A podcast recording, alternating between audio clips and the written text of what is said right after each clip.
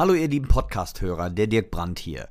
Ihr merkt schon an dem Geräusch, irgendetwas ist nicht so wie sonst. Nach unzähligen Stunden Reparaturarbeit, da mich mein Audio-Interface im Stich gelassen hat und ich das leider erst sehr spät gemerkt habe, sind Timo und ich jetzt dazu übergekommen, da der Podcast so toll und lustig geworden ist, wir geben den jetzt so raus. Also seht es uns ein bisschen nach oder besonders mir, wenn meine Stimme nicht ganz so klar ist wie sonst. Ich wünsche euch ganz, ganz viel Spaß mit dem Podcast. Er ist auch länger geworden als sonst, aber es sind viele coole Geschichten drin. Also viel Spaß und jetzt geht der Podcast richtig los.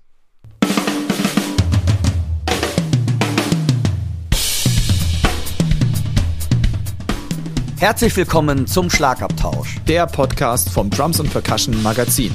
Für alle Schlagzeugbegeisterten. Wir sind Dirk Brandt und Timo Ickenroth mit Tipps und Stories und dem Allerneuesten aus der Schlagzeug- und Percussion-Szene. Viel Spaß beim Hören.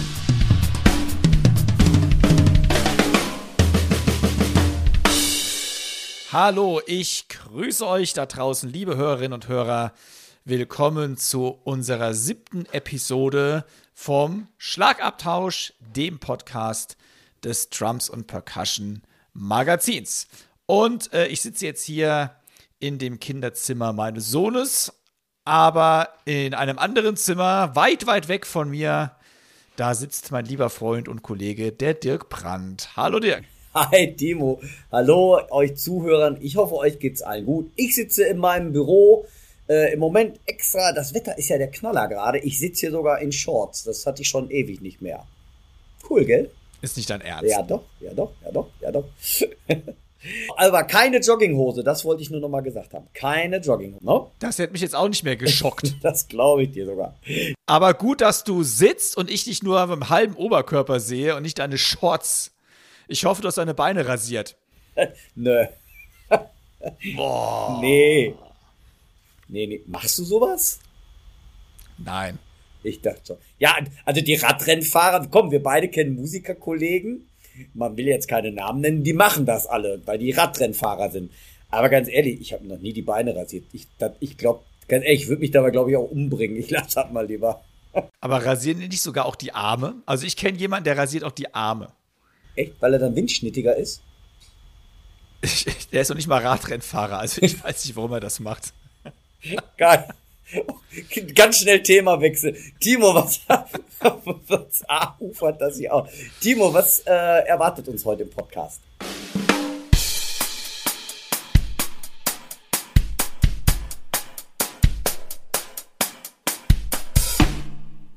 Yo. Ich habe schon wieder Yo gesagt. Ja. Verdammt. Ich sage die letzte Zeit immer zu oft Yo. Fünf Euro. Also, was erwartet, ja, mindestens.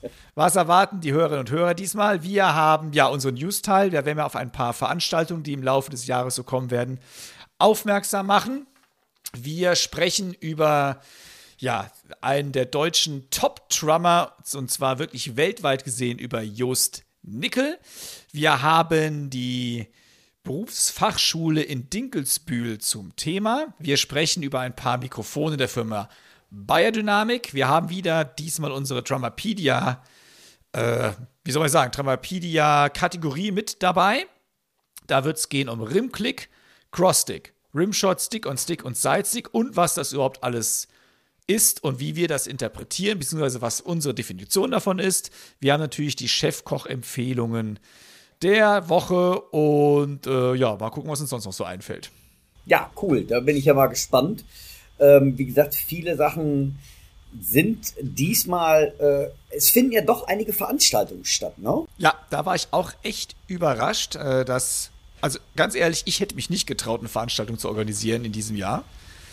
Das ist schon krass. Ich muss kurz unterbrechen, weil, ich meine, wir können es auch gerne im Podcast drin lassen, aber mein Terrordackel macht hier gerade äh, den Boden unsicher mit einem Stofftier. Hört man das bei dir auf der Seite? Nee, das habe ich jetzt nicht mitgekriegt, geil.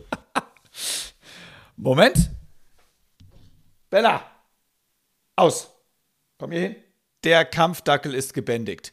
Ähm, ja, also einige Veranstaltungen sind wirklich dieses Jahr geplant. Unter anderem haben wir das Trace, Tracner Tram and Bass Festival wieder dieses Jahr. Cool.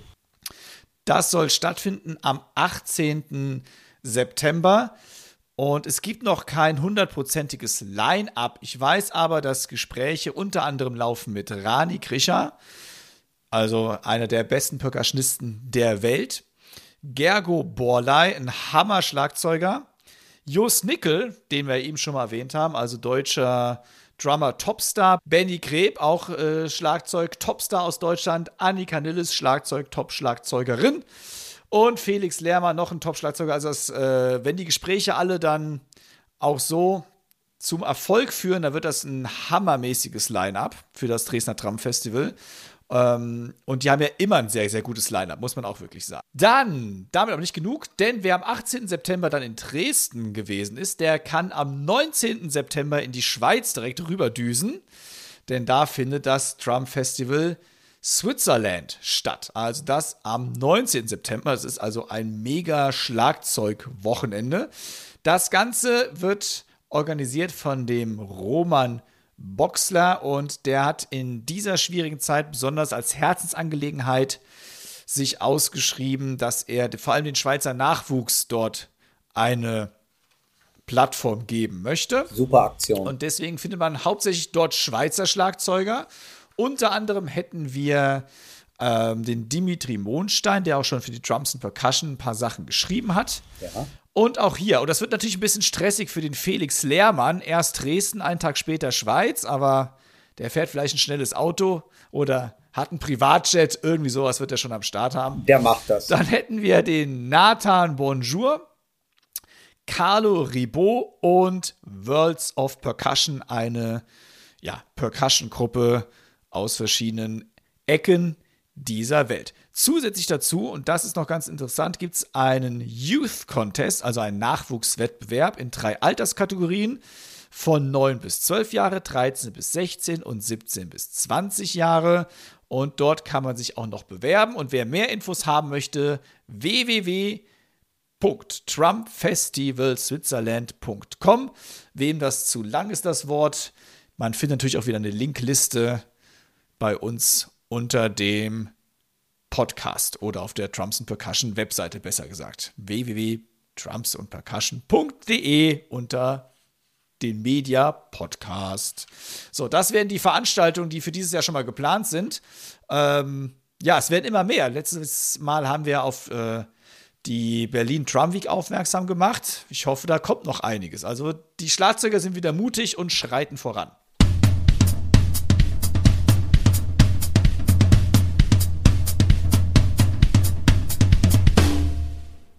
Aber was ganz anderes. Äh, keine Veranstaltung, aber da haben wir auch schon mal in einer unserer Episoden drauf aufmerksam gemacht. Das ist nämlich die Drums Percussion Premium Partnerschaft. Und da dürfen wir neue Mitglieder begrüßen und das möchte ich natürlich an dieser Stelle tun. Wir hätten einerseits aus Göppingen die Drum Academy. Wir hätten Jan Jaing, ich hoffe, lieber Jan, ich habe dich richtig ausgesprochen, mit seiner Schule Drum Now aus Köln und wir hätten den Daniel Schwenger mit der Schule Funky Beat aus Plüderhausen sowie den Christian Böing aus Rede. Und Dirk, du hast persönlichen Bezug zum Christian, soweit ich weiß. Ja, der, der Christian ist ähm, hin und wieder Schüler bei mir und ganz ruhig, macht sehr viel. Äh, äh, lieber netter Kerl, toller Trommler. Der leitet zum Beispiel auch für den Nachwuchs, macht er ganz viel diese D2-Lehrgänge. War auch lange Zeit Schüler beim Klaus Hessler, also auch sehr rührig, beim Robert Brenner auch noch.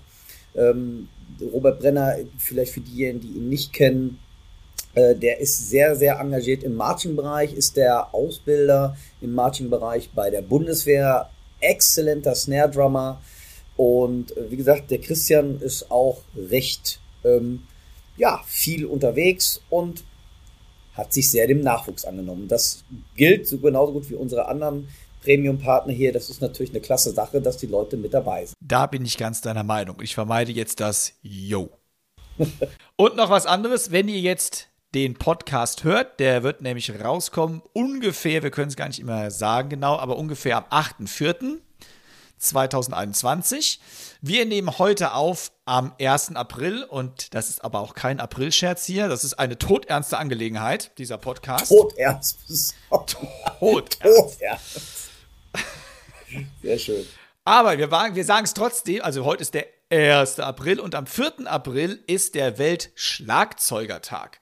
Und das ist eigentlich eine sehr, sehr interessante Geschichte, denn der Weltschlagzeugertag ist nicht umsonst am 4.4., denn der, der Initiator des Weltschlagzeugertages, das ist der Christian Schages aus Krefeld, also ein Deutschem ist diese lustige Idee eingefallen, einen Weltschlagzeugertag einzuführen. Es gibt ja irgendwie für alles einen Tag. Der Tag des Klopapiers, der Tag des Hundes, der Tag, ich weiß gar nicht alles. Alles Mögliche. Und er hat 2013 den ersten Weltschlagzeugertag ins Leben gerufen. Und der 4. April ist es geworden, weil der 4.4., er dachte dabei an den Viervierteltakt. Die meistgespielteste Taktart okay. unserer Zunft und ich sage auch immer allen, man muss als Schlagzeuger nur bis vier zählen können. Das reicht in der Regel komplett aus. Ich kann nur bis drei. Ich kann nur den Walzer. Aber dafür bist du ja auch berühmt berüchtigt ja, in der, ja, in der Öller, in der. Öller, genau, in der Öller Tanzmusikszene. Also, wenn man einen Walzer-Experten braucht, der Dirk hat noch Termine frei dieses Jahr. Oh ja. Oh, oh ja. Eine Menge Termine. Eine Menge Termine. Also, wer, wer äh, Walzer wer einen richtig geilen Schlagzeuger für einen Walzer braucht, der Dirk äh, empfiehlt sich hier. Und äh, vielleicht hört ja auch André Rieu zu. Lieber André. Ich würde den Job, braucht, ich würde den Job gerne machen. Bitte melde dich der bei Dirk mir. Dirk braucht deinen Job. Walzer braucht die Welt.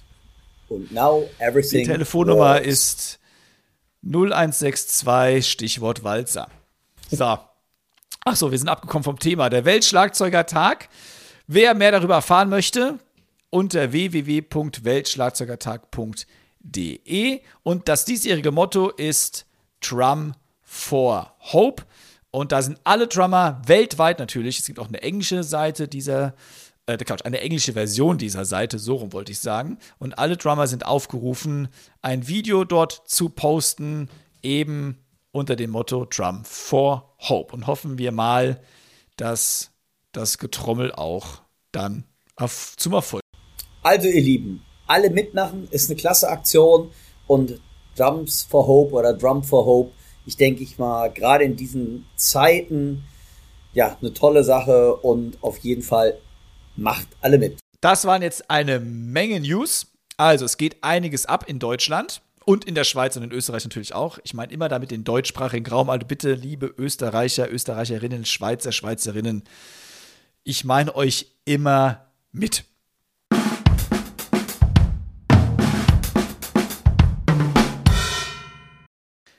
Aber nun kommen wir zu einem gewissen Herrn Joost Nickel. Joost ist, wie gesagt, ein absoluter deutscher Schlagzeug-Superstar und das eben nicht nur in Deutschland, sondern man muss sagen, weltweit ein sehr, sehr angesehener Drummer. Und es gibt im aktuellen Heft der Drums and Percussion, das ist die Ausgabe 03 2021, ein Interview mit Joost, geführt von Ingo Baron, unserem lieben Kollegen. Und der Anlass dazu ist eine Solo-CD, die Joost in Zeiten von der Corona-Pandemie verwirklicht hat. Ein sehr spannendes Interview, wie ich finde. Und Dirk, du hattest dann auch die große Freude, Joost zu einem Gespräch zu laden. Ja. ich denke mal, da werden wir auch noch ein paar sehr spannende Sachen erfahren. Auf jeden Fall. Ähm, besonders bei mir ist das so, ich kenne Joost schon seit boah, unendlichen Zeiten und besonders aus seinen Zeiten, wo er noch bei Martalex gespielt hat. Ein ganz, ganz tolles Projekt, ging so ein bisschen mehr in die Metal Fusion Abteilung. Und der Jost kann ja wirklich alles trommeln und ich habe ihn ähm, so ein paar Sachen zu seinem Soloalbum, aber auch natürlich zu vielen anderen Sachen gefragt, weil der Ingo hat das äh, Interview so klasse gemacht. Ich wollte natürlich nicht genau das gleiche fragen und habe den Jost zu so bestimmten Sachen wie ähm, Bassdrum-Technik oder ähm, Mikrofonierung, was er so macht. Da kommen wir ja gleich auch noch mal drauf zu sprechen. Oh, der Hund ist wieder dabei. Jetzt habe ich ihn ja, heute gehört. ist Kampfdackelalarm. Also, das ist, äh, vielleicht poste ich irgendwann mal ein Bild davon. Das ist genau, es ist, ihr seid live mit dabei. Das ist Bella mein Zwergdackel. Ähm, ja, laut, aber klein. Herrlich. Also, wie gesagt, ähm, Jost ist ja im Moment auch sehr äh, rührig im Netz auf YouTube. Das heißt, er promotet seine neue CD, The Check-In, und die hat, oder besser gesagt, die wird veröffentlicht am 23. April.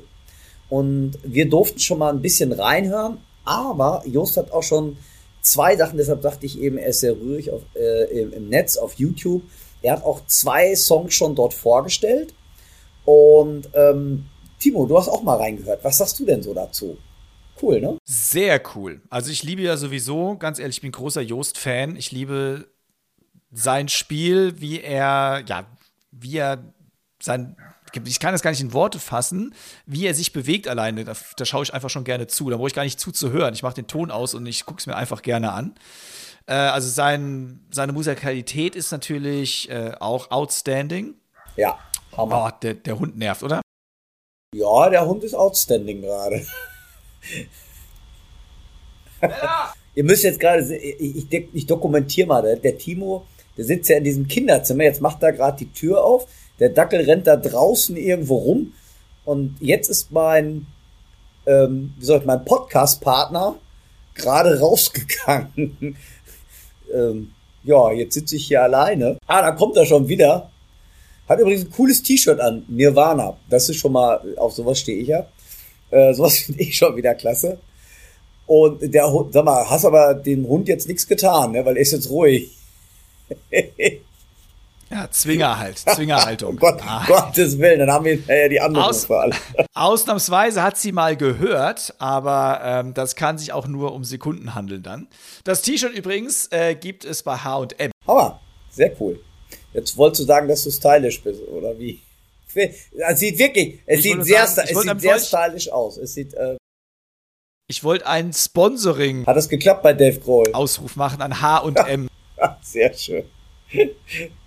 ähm, sehr, also wie gesagt, das Shirt ist der Knaller. Übrigens finde ich Jos Klamotten, also ihr müsst euch unbedingt das neue Heft ähm, zulegen, das neue Drums und Percussion Heft, weil der Jos hat eine mega geile äh, Trainingsjacke an. Just, da bin ich sehr neidisch drauf. Die finde ich ist der Knaller, die Jacke. Die finde ich total hammermäßig, die bunte. Auch die Fotos alle sehr ästhetisch. Und ja, wie er auf dem Album zockt, das finde ich auch nur ist phänomenal. Und wie gesagt, ich durfte auch ein bisschen mehr hören. Und da sind unheimlich tolle Songs drauf. Und es ist so eine Mischung zwischen, ja, bisschen Pop-Jazz, Smooth-Jazz, aber dann auch wieder Fusion und was ich ja gerade bei Joost so klasse finde, auch seine Monday Grooves, die er immer auf Instagram postet. Joost macht unheimlich viel mit Crosssticks und Finger auf der Snare, solche Grooves. Und da gibt es ein paar ganz, ganz tolle Grooves auf der Platte. Und was ich so toll finde an dem Album, ist es halt kein Dramas-Album, sondern es ist wirklich Musik. Und da ähm, Hammer, super Komposition. Also ich stehe eh auf Bläsersätze ähm, Mörderalbum und ihr könnt gespannt sein, wenn es rauskommt. Ähm, ganz, ganz tolles Album. Und viele Sachen, die wir gerade besprochen haben, die kommen jetzt gleich im Interview und ich denke mal, wir lassen jetzt einfach mal den Jost zu Wort kommen. Hallo Jost, deine CD The Check-In kommt ja bald auf den Markt. Timo und ich durften ja schon mal ein bisschen Pre-Listening machen und vorab, ich finde die CD total gelungen, ein klasse Album mit viel toller Musik. Wann genau ist das Album für alle erhältlich? Und bist du schon nervös, wie die CD von der Trommlergemeinde aufgenommen wird? Ja, hallo Dirk. Äh, freut mich sehr, dass dir das Album gefällt. Und äh, ich weiß nicht, ob du gesagt hast, dass es Timo auch gefällt, aber falls du das gesagt hast, freut mich das auch, dass es Timo gefällt. Ähm, das Album erscheint am 23.04. auf Vinyl und CD und ist natürlich auch auf allen Streaming-Portalen hörbar. Und klar, wenn ich oder wenn man, wenn ich in dem Fall so lange an so einer Sache arbeite und äh, viel Zeit, Liebe und Herzblut da reingesteckt habe, dann bin ich natürlich auch gespannt, äh, wie die Leute das finden und auch im allerpositivsten Fall über die Trommlergemeinde hinaus ähm, freue ich mich dann auf Reaktionen und ehrlich gesagt ähm, weiß ich ja selber, wie das ist, wenn man Musik toll findet oder wenn mir ein Album was bedeutet, weil ich das einfach gerne höre. Und wenn ich sowas erreichen könnte mit meiner Musik, dann wäre das natürlich der Wahnsinn. Du hast ja vorab schon drei Songs als Single released, wie zum Beispiel den Song I Understand oder auch Bloom, ähm, die unheimlich viel Lust auf mehr machen. Und von einigen von meinen Schülern kam die Frage, wird es das später vielleicht auch als Play-Along-Package geben? Und? Ja, äh, ich weiß nicht. Ist natürlich äh, eine sehr, sehr gute Frage. Und ich kann jetzt dazu nur sagen, dass es da durchaus Pläne gibt. Absichten. Ich will jetzt eigentlich noch nicht so viel verraten, aber ähm, es könnte gut sein. Für mich ein sehr schöner Song ist Transparent oder Transparent. Und gerade der Groove, so ein bisschen ECM, bisschen Smooth Jazz oder Contemporary Jazz-like, ähm, ist viel mit Rimklick und solche Geschichten dabei. Also wirklich das ganz, ganz tolles Salz oder Gewürz in der Suppe. Und wie bist du auf diese Spielart und Weise gekommen? Vielleicht kannst du den Groove ein bisschen uns erklären. Und auch bei deinen Monday Grooves fällt ein, dass du immer diese Art Grooves mit Rimclick, mit Fingern auf dem Fell, ähm, mit einbeziehst in ähm, vielen deiner Übungen, deiner Grooves. Wie bist du auf diese Spielart und Weise gekommen und was fasziniert dich daran? Ja, Dirk, treffend beobachtet. Genau, bei dem Song Transparent ist es so, dass ich tatsächlich da mit Rimclick und Fingern auf der Snare spiele. Ganz am Anfang des Songs hört man ganz kurz ein paar Takte Drums, wo man das dann, wo die auch alleine stehen. Mir ist grundsätzlich immer wichtig, dass ähm, auf dem Album die die Grooves oder überhaupt alle Parts, die alle Instrumente spielen, zum Song beitragen und nicht in der ersten Linie, dass, dass ich einen Part spiele, der so nach dem Motto, hier, guck mal, wie toll ich Schlagzeug spiele. Also das ist, das ist mir wichtig und bei diesem Song, Transparent heißt er so durchsichtig, ähm, passte für mich dieser Groove sehr gut. Und natürlich, genau in diesen Monday Grooves benutze ich sowas auch oft, einfach weil ich das gerne mag. Ich kann dir gar nicht genau sagen, wie ich da drauf gekommen bin ähm, ja, ich, ich überlege gerade, aber es fällt mir jetzt keine gute Antwort ein. Es ist nur so grundsätzlich, wenn ich was mag am Schlagzeugspiel, dann fällt mir das natürlich auch immer auf, wenn andere Leute ähnliche Dinge tun und die inspirieren mich dann. Das heißt, wir stellen uns mal vor, ich äh, stehe gerade total drauf, Splashbecken in meine Grooves zu, ähm, zu integrieren und wenn ich dann einen anderen Schlagzeuger sehe, der es auch tut, dann, dann ist genau so eine Idee das, was mich dann gerade sehr interessiert und was ich unter Umständen dann in mein Spiel auch einbauen will. Aber ich kann dir in dem Fall tatsächlich leider nicht sagen, wo das genau herkommt. Wenn man die CD hört, ähm, da sind subtil auch unheimlich tolle Fills oder auch einige Kracher dabei. Arbeitest du diese Fills aus? Ähm, das heißt, wenn du komponierst, das heißt, du hast eine Stelle mit irgendwelchen Kicks dabei, machst du dir dann Gedanken zu den Fills oder arbeitest du die hinterher aus oder ähm, willst du die reproduzieren oder sagst du, ne, ich spiele einfach drauf los und mal gucken, was passiert? Ähm, wie gehst du an solchen Sachen heran? Ja, äh, genau so sehe ich das auch. Also das heißt, so ein paar Sachen sind da so, so subtil drin und es gibt so ein paar Stellen, die auch so offensichtlich ja, wie du gesagt hast, krachermäßig sind. Ähm, zuerst kommt für mich immer die Komposition. Ich überlege mir also, welche Akzente oder Kicks die Band spielt und danach probiere ich aus, was ich dazu spielen könnte. In so einem Aufnahmeprozess, das ist ja in dem Fall so gewesen, dass ich die Drums dann immer in meinem Studio aufgenommen habe.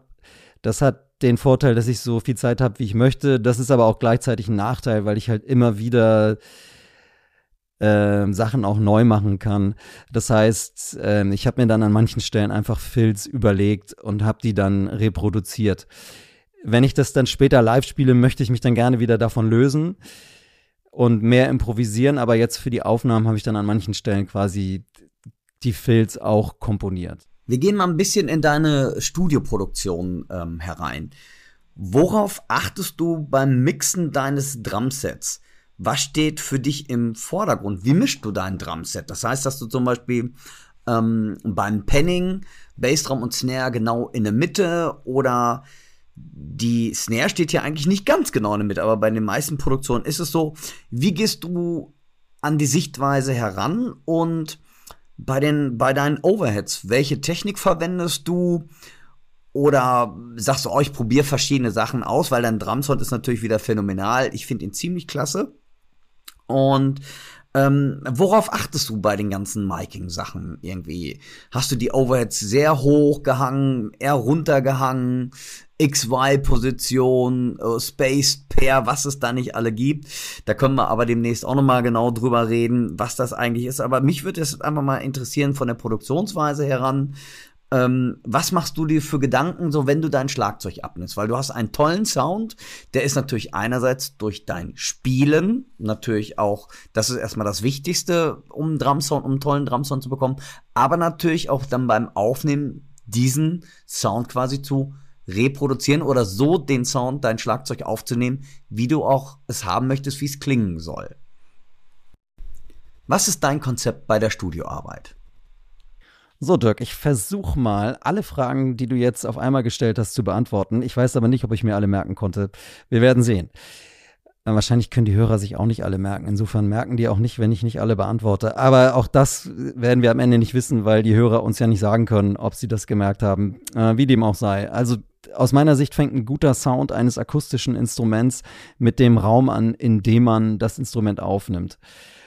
Dann im zweiten Schritt kommt das Instrument ins Spiel. Das muss natürlich gut klingen. Und der dritte Schritt ist dann, wie wird eigentlich dieses hoffentlich gut klingende akustische Instrument in dem hoffentlich gut klingenden Raum dann gespielt? Und da macht natürlich der Spieler oder die Spielerin einen großen Unterschied, weil äh, jeder anders klingt auf dem gleichen Instrument im gleichen Raum. Im nächsten Schritt sind dann im Aufnahmeprozess die Preamps, also die Vorverstärker wichtig und so weiter und so fort. Ähm, bei der Mikrofonierung, achso, die habe ich gerade übrigens weggelassen, die Mikrofone. Die Mikrofone sind natürlich, nachdem das Instrument in einem gut klingenden Raum steht, äh, auch sehr wichtig, denn da kann man ja äh, sehr günstige kaufen, die dann aber auch nur so einen günstigen Sound machen oder halt viel Geld ausgeben und kriegt dann auch einen besseren Sound. Also bei den Overheads ist mir wichtig, dass die gleich weit weg von der Snare stehen. Ich stelle die nicht direkt zusammen, dann hätte man den Vorteil, also wenn die quasi an einem Fleck stehen, hätte man den Vorteil, dass die gleich weit weg von allen Instrumenten des Schlagzeuges sind. Das ist ähm, sehr wichtig oder das kann sehr wichtig sein, wenn es um Phasenverschiebung geht, weil wenn man ein Instrument wie das Schlagzeug, was ja aus vielen verschiedenen Instrumenten besteht, mit vielen verschiedenen Mikros aufnimmt, dann hat man das immer dass sich die Phasen auslöschen. Ich will jetzt nicht zu doll ins Detail gehen, aber äh, das können wir gerne, wie du ja schon gesagt hast, Dirk, äh, später nochmal machen. Auf jeden Fall achte ich darauf, dass die Overheads gleich weit weg von der Snare sind, aber ich möchte auch ein breites Stereo-Panorama, also stelle ich sie relativ weit auseinander rechts und links. Die Höhe der Overheads hängt davon ab, wie viel Raumklang ich auf den Overheads haben möchte. Äh, je näher die am Schlagzeug sind, desto weniger hört man vom Raum und umgekehrt. Mixen tue ich meine Drums auf dem Album nicht selber. Ich habe die selber aufgenommen, aber nicht selber gemischt. Da gibt es ja Leute, die das einfach schon seit 30 Jahren machen und das einfach besser können. Ich habe dann Klaus Genuit, einen hervorragenden Mischer aus Bonn, gefragt, den ich schon von früher kannte und der auch schon diverse Grammys für seinen Sound gewonnen hat. Äh, der hat dann das Album gemischt und ich bin auch super zufrieden mit dem Sound. Diese Monday Grooves Reihe, da mische ich die, das äh, selber. Da ist es so, dass Bassdrum und Snare in der Mitte sind, auf jeden Fall. Klar stimmt das, dass wenn man so von oben auf ein Set drauf guckt, dass das eigentlich nicht so ist, aber ähm, in Musik ist es wichtig, dass das beides in der Mitte ist, genauso wie der Bass, wenn ein Bass dabei ist. Ähm, und dann ist es ja, man könnte sagen, traurigerweise so, dass man oder dass ich heutzutage darauf achten muss, wenn ich was mische, dass es halt besonders auf Smartphone-Lautsprechern gut klingt. Denn die meisten Leute gucken sich Videos bei Instagram oder auch bei YouTube halt nur mal auf dem Telefon an und die wenigsten Leute benutzen ihre Kopfhörer dafür. Das heißt, solche Sachen wie Stereo-Panorama, äh, ja, ist dann schon fast wieder egal, weil das meistens eh Mono abgehört wird. Für Leute, die das dann zu Hause bei YouTube gucken und mit Lautsprechern oder Kopfhörern, muss man natürlich trotzdem so ein bisschen Stereo-Panorama mischen. Und ich achte mal drauf, dass das auf beiden Plattformen oder auf beiden Szenarien gut funktioniert. Das, das ist ja traurigerweise wichtig. Also es muss ballern auf den Smartphone. In deinem Interview hast du schon ein bisschen was über das Tuning deines Drumsets erzählt. Was mich jetzt interessieren würde, hat sich deine Art, die Drums zu stimmen, sehr verändert im Gegensatz zu früher? Und kannst du vielleicht den Zuhörern so einen kleinen Tipp geben, wie du herangehst, deine Snare Drum und deine Toms zu stimmen, auf was achtest du oder auf was sollen sie achten? Letztendlich muss natürlich jeder selber ein Gefühl für den eigenen Sound entwickeln. Insofern kann ich nur sagen, worauf ich achte und nicht worauf jemand anders achten muss. Ähm, ich habe vor ein, zwei Jahren von meinem Backliner äh, Drumtech Jörg Schmidt einen guten Tipp bekommen und gleichzeitig hat auch Rossi Rosberg mir das mal gesagt, nämlich sehr dünne Resonanzfälle zu benutzen für die Toms. Äh, ich bin Remo-Endorser, deswegen beziehe ich mich jetzt mal kurz auf Remo-Fälle. Das heißt, ich benutze als Resonanzfälle für meine Toms Remo-Diplomat-Fälle. Die sind als Schlagfälle für meine Art zu spielen völlig ungeeignet, weil die viel zu dünn sind. Aber wenn man die als Resonanzfälle benutzt, hat man den Vorteil, dass man das Sustain, also den Ausklang der, der Toms, damit äh, sehr viel besser kontrollieren kann, als wenn das Fell dicker ist.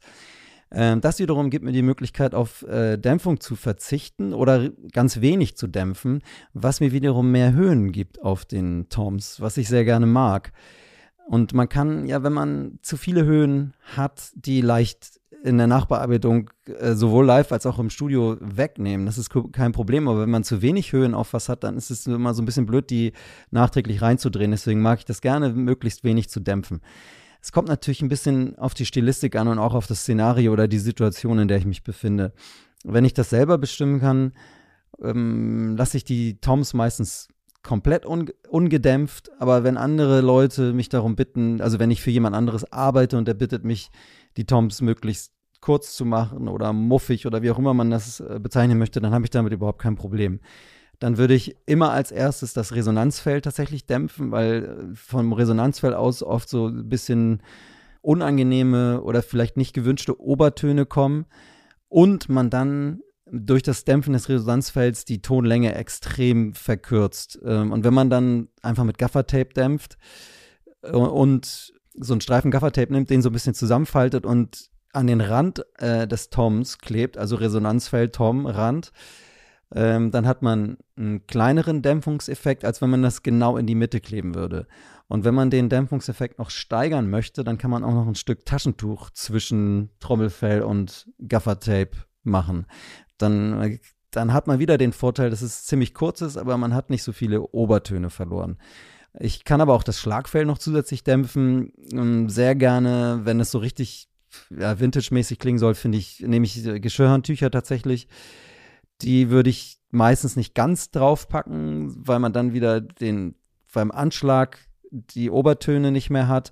Ähm, eher so das obere Drittel des Toms vielleicht mit so einem Geschirrtuch überdecken und dann hat man immer noch den Attack vom Stick, aber halt kein Sustain mehr, aber immer noch ein Ton. Also wenn das gewünscht ist, kein Problem. Ich finde das auch, stehe da auch auf diesen Sound.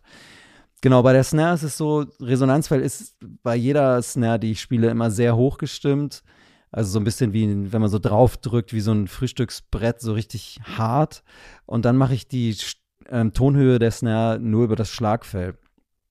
Ähm, je nachdem, wie hoch oder tief die Snare ist, und ich versuche das mal zu verallgemeinern, je tiefer meine Snare gestimmt ist, desto mehr Dämpfung benutze ich, weil die, der tiefe Sound mit den hohen Obertönen, das geht irgendwie nicht so gut zusammen. Das heißt, ähm, ganz tiefes Snare, ist auch stark gedämpft und man könnte sagen, je höher der Klang der Snare wird, desto weniger Dämpfung.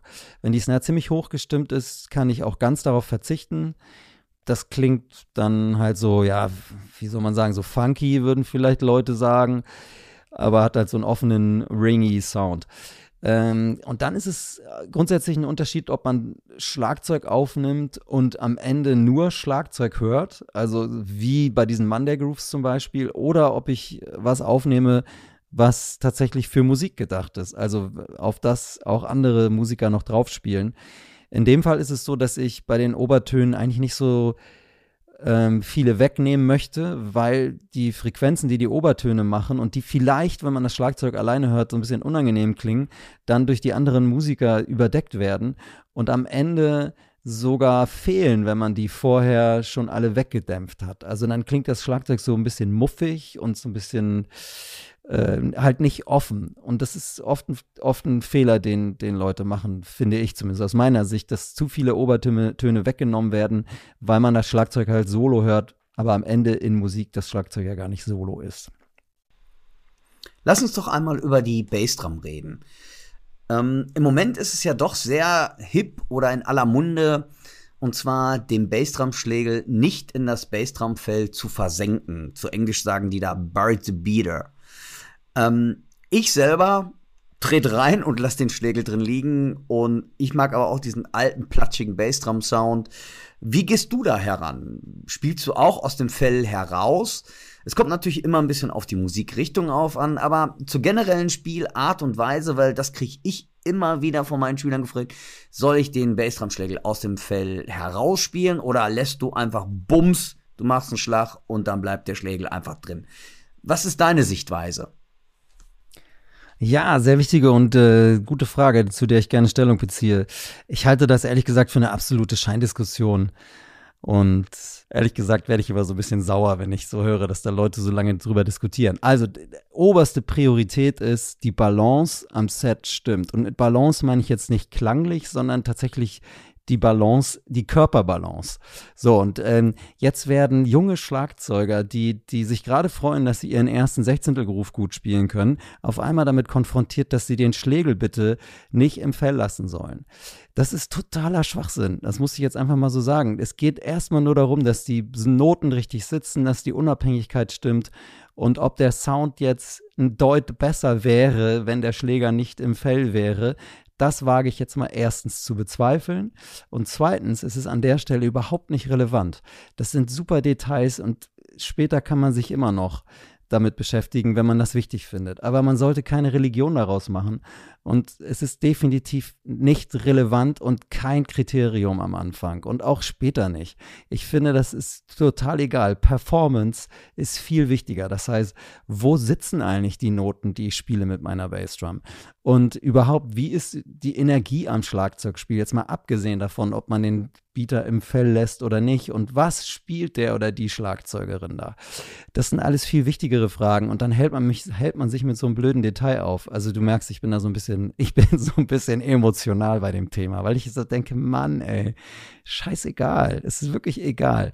Man sieht so viele tolle Beispiele von Schlagzeugern, die ihren Schlegel voll, volles Rohr im Fell lassen. Die haben super Sound, die grooven mega. Keiner kümmert sich darum und man sieht Schlagzeuger, die darauf achten und das ist auch okay. Es ist beides okay. Viel wichtiger ist, äh, wie ist die Balance am Set. Also körperlich habe ich das Gefühl, ich bin immer im Gleichgewicht oder habe ich das Gefühl, ich bin auf einmal nicht mehr im Gleichgewicht, und weil ich nämlich dazu gezwungen werde, den Bassdrum-Schläger nicht im Feld zu lassen. Und wie ist die Phrasierung? Also wo sitzen die Schläge eigentlich? Und die Technik, die mich dazu befähigt, diese Schläge so zu spielen, dass sie genau da sitzen, wo ich sie hinhaben will und die mich dazu befähigt, die Balance zu halten, also das Gleichgewicht, das ist die, die richtig ist und wichtig ist. Ich denke, du hast die CD mit Klick eingespielt oder die Songs besser gesagt der CD. Wie gehst du mit dem Klick um? Hast du vielleicht bestimmte Übungen, worauf man achten sollte oder was übst du so, um so timingfest zu sein? Ja, genau. Die Aufnahmen sind mit Klick, wie ja die meisten Aufnahmen mit Klick gespielt sind. Ich finde, das einzige Szenario, in dem man darauf verzichtet, ist, wenn man live zusammen was aufnimmt. Ich, dann kann man auch ganz gut darauf verzichten und es ist manchmal auch sogar auch besser für die Musik. Ähm, grundsätzlich mache ich einen Unterschied zwischen Üben und Musik machen. Das heißt, sowohl in Bezug auf den Klick als auch in Bezug auf ein, im Prinzip alle anderen Dinge.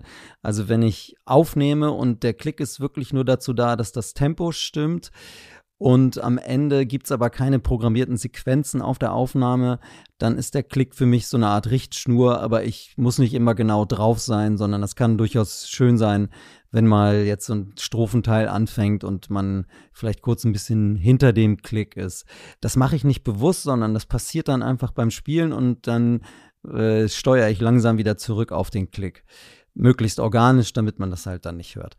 Ähm, beim Üben ist es ganz anders, da bin ich dann ganz analytisch und versuche halt ähm, genau auf den Klick zu kommen. Und jetzt muss ich mal ganz frech Eigenwerbung machen. Also in meinem Groovebook sind da, gibt es ein ganzes Kapitel zu dem Thema, auch Klickübungen und so weiter. Und ehrlich gesagt führt das jetzt zu weit, wenn ich das jetzt hier alles erklären müsste. Lieber Dirk, da muss ich dich enttäuschen und außerdem ähm, gibt es ja dieses Buch. Also da steht das alles drin. Sorry. Hast du ein Lieblingssticking, mit dem du gerne arbeitest oder wo du selbst dich immer wieder ertappst? Huch, jetzt habe ich das schon wieder gespielt. Und ähm, in welchen Songs finden wir das vielleicht auf deiner Platte wieder? Nee, habe ich tatsächlich nicht. Also kann man auch keine wiederentdecken. es gibt natürlich Dinge, die ich immer wieder spiele und abhängig äh, von meiner Tagesform finde ich das dann manchmal besser, manchmal schlechter, aber es ist nicht so, ah, ich spiele jetzt mal rechts, links, links, Fuß, Fuß, rechts, links, Fuß, Fuß, Fuß, Fuß, Fuß oder sowas. Wenn man wieder auf der Bühne stehen darf, gibt es bei dir so ein bestimmtes Ritual an Warm-ups oder Pet-Übungen, die du jedes Mal machst, bevor du auf die Bühne gehst? Und welche sind die natürlich? Ja, es gibt da so verschiedene Übungen, die ich mache. Ähm, ist auch ein bisschen kompliziert zu erklären, hat mit Siebener-Gruppen zu tun, aber das sind Sachen, die ich so viel geübt habe, dass ich die ohne viel zusätzliche Konzentration üben kann. Also ich kann auch Gesprächen folgen und so weiter, während ich das mache. Da geht es wirklich nur darum, äh, die Hände locker zu kriegen. Dann dehne ich mich immer noch vor Konzerten und was mir ganz wichtig ist, ist, dass ich so fünf Minuten vor so einer Show für mich alleine bin. Also ich gehe dann mal so ein bisschen abseits und konzentriere mich einfach. Jost, ich wünsche dir ganz, ganz viel Erfolg mit deiner CD. Es ist eine CD mit unheimlich toller, schöner Musik. Nicht eine Drama-CD, wie man sich das vielleicht in dem Sinne als Schlagzeuger-CD vorstellt.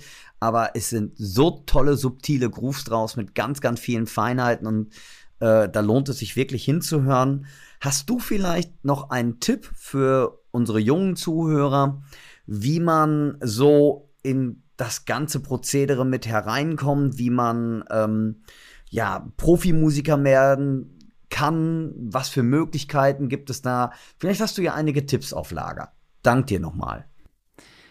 Ja, vielen Dank. Freut mich, dass dir das Album gefällt und du hast eigentlich auch ganz gut beschrieben, was auch meine Absicht war, nämlich ähm, ein Album zu machen, das Leute erfreut, die gerne Instrumentalmusik hören und nicht nur Leute erfreut, die gerne Schlagzeuger wilde Sachen spielen hören. Natürlich bin ich als in Instrumentalist in erster Linie Schlagzeuger auf dem Album und deswegen gibt es halt auch so ein paar Sachen, die so schlagzeugermäßig sind, aber die, die ergeben aus meiner Sicht immer Sinn im Zusammenhang mit der Komposition. Genau. Äh, Tipps für junge Schlagzeuger. Also, wenn mich jemand fragt, hey, ich würde das gerne beruflich machen, welchen Tipp hast du für mich? Dann sage ich immer, hey, ich gebe dir jetzt keinen Tipp, ich frage dich was und frage dann immer, übst du gerne? Und warum frage ich das? Weil die Beschäftigung mit dem Instrument erstmal ganz viel Spaß bringen muss. Und das muss was sein, was man total gerne macht. Und warum? Weil nämlich in schwierigen Zeiten, so wie jetzt ja auch gerade, dieses Zentrum quasi, das, das Energiezentrum, wenn du so willst, also ich beschäftige mich einfach gerne mit diesem Instrument. Das bleibt bestehen. Das ist immer noch was, was ich tun kann. Und die vielen anderen Sachen, die ich sonst tun kann mit dem Instrument, die sind jetzt ja schon seit einem Jahr nicht mehr möglich oder ganz eingeschränkt möglich.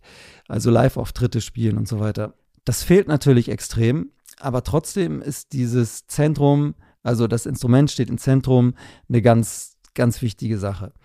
Jetzt kann es auch sein, dass es mehrere Dinge gibt, die euch sehr beschäftigen. Also nicht nur das Instrument, sondern auch noch Producing oder Mixing oder Artwork oder ja, was auch immer. Es muss, die Kunst muss im Zentrum stehen. Dann kann das ein cooler Beruf sein. Wenn jetzt aber in erster Linie äh, der Fokus ist, dass man oder dass ihr irgendwie auf irgendeine Art berühmt werdet. Früher waren das vielleicht Anzeigen in Schlagzeugmagazinen, die man bekommen möchte. Vielleicht ist es das auch immer noch. Aber wahrscheinlich sind es heute auch so Sachen wie auf Instagram voll abgehen und dazu noch Endorsements haben mit tollen Firmen und so weiter. Das sind alles Sachen, die passieren, wenn man ähm, ehrlich ist das heißt, wenn man eine ehrlich künstlerische Absicht hat, dann, dann kann das alles funktionieren.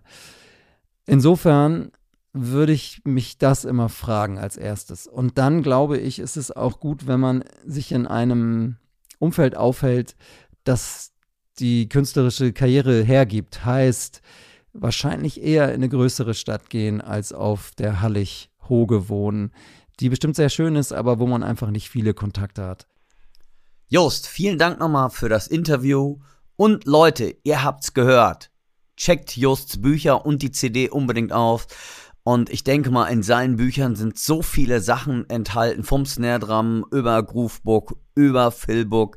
Ich denke mal, das ist schon eine kleine Lebensaufgabe, die alle zu meistern. Jost, vielen Dank nochmal. Alles Gute dir. Tschüss. Ja, Dirk, vielen Dank für dieses tolle Interview. Es gibt ja noch ein paar neue Einsichten. Übrigens hast du eben gesagt, woran dich das Album erinnert. Und ich habe ähm, ja nur die YouTube-Videos geguckt. Ich hatte leider noch nicht die Chance, das ganze Album zu hören. Und mich hat der eine Song irgendwie an Jamiroquai erinnert. Das war so vom, vom Style her. Ich kenne, wie gesagt, nicht die ganze Platte, aber auf jeden Fall wie du schon sagst, es ist keine typische Drummers-Platte. Jetzt haue ich das nächste Lick raus und den nächsten Chop euch um die Ohren und höher, schneller weiter, sondern schöne Melodien, schöne Kompositionen, mega arrangiert. Und äh, ich, man kann es wirklich nur empfehlen, sich das mal reinzuhören und auch unbedingt die Videos angucken, weil, wie gesagt, allein Jost zuzuschauen ist eine wahre Freude. Und was ich auch sehr, sehr interessant finde und sehr cool vom Jost, das Album erscheint auf CD und auf Vinyl und wird nicht einfach nur als Streaming-Angebot gemacht. Und das finde ich ja super, weil ich bin ja noch richtig oldschool. Ich hätte immer gerne irgendwas in der Hand. Also ich kaufe immer noch CDs. Ja, geht mir bei Büchern ja genauso. Auch die äh, Drums und Percussion. Also sie gibt es als E-Paper und ähm, unbedingt macht davon Gebrauch. Aber ich finde so eine Drums und Percussion, die ich rumblättern kann, wo ich die Seiten zerknitten, zerknittern kann, die ich nach draußen nehmen kann oder ähm, was auch immer. Also ich habe auch lieber ein richtiges Schlagzeugbuch in der Hand. Ich bin zum Beispiel auch nicht so ein Fan von Online-Schlagzeugbüchern. Ich, ich kaufe mir dann das Schlagzeugbuch lieber selber. Ich brauche was in der Hand. Und daher finde ich das mit der CD oder auch ja. als Vinyl mega auch die ganzen Sachen, die ähm, Jost erklärt hat zu Stimmtechnik nochmal, Mikrofonposition und was er so als Engineer macht, weil das finde ich ähm, sehr, sehr interessant. Da versuche ich mich gerade auch immer mehr reinzufuchsen in dem ganzen Bereich. Ähm, das ist schon ziemlich klasse. Und gerade Jost, so wie er spielt, der sieht so relaxed aus. Der haut da so einen Knallerfilm raus und denkst mal, scheiße. Also mega, ja, finde ich. Aber nicht nein, nein, weil es sondern weil es einfach, weil es Scheiße, einfach so raus. Ich hätte auch so geil genau, spielen weil können. Weil das einfach so raushaut. Jost, lass genau. das mal. Genau, Jost, lass das mal bitte. Du machst, du frustrierst uns nur. Aber im positiven Sinne. Von daher, wie gesagt, im positiven. ich finde das total klasse. Ich möchte auch Wir noch ganz wichtig, ganz wichtig noch erwähnen, dass der Jost auch ähm, auf seinen ganzen sozialen Kanälen ja auch, wie, wie, du schon sagtest, sehr aktiv ist. Und er hat auch da eine Spotify-Playlist parat, wo, glaube ich, auch schon Songs von ihm zu hören sind. Ich weiß nicht, ob es das ganze Album ist, aber zumindest Songs daraus, kann man sich schon anhören. Und bitte unbedingt auch Joosts Workshops in der Drums and Percussion checken, denn der hat immer wieder mal Workshops drin und hat in der Vergangenheit auch eine Menge, Menge Workshops schon geschrieben, die alle im Archiv zu finden sind der Drums and Percussion. Das heißt, wenn ihr auf drumsandpercussion.de geht, da findet ihr auch die ganzen Workshops von Joost und das ist der Wahnsinn. Ich glaube, der hat über Dreierverschieber ja. eine ganze Serie gemacht, gefühlte 1317 Episoden lang. Soweit müssen wir erstmal kommen, Dirk, mit unserem Podcast. Oh, yo, wir sind aber immerhin schon mal sieben. Und besonders der neue Workshop in der Drums und Percussion vom Jost, ich glaube, der findet bei vielen Anklang. Und zwar heißt es diesmal solieren gewusst wie. Und das kennt ja jeder Drummer so nach dem Motto, ja, Strom fällt auf auf der Bühne und was macht man? Schlagzeug-Solo! Und wenn man da nicht weiß, was getrommelt werden soll, der Joost mit seinem Workshop Solieren gewusst wie, hat Tipps in allen Lebenslagen, war zum Beispiel Solo innerhalb eines Songs, ähm, musikalischer ähm, ähm, Kontext beim Solo, was man da machen kann. Und von daher lest euch das durch. Es gibt auch Videos dazu, also unbedingt den neuen Workshop anchecken.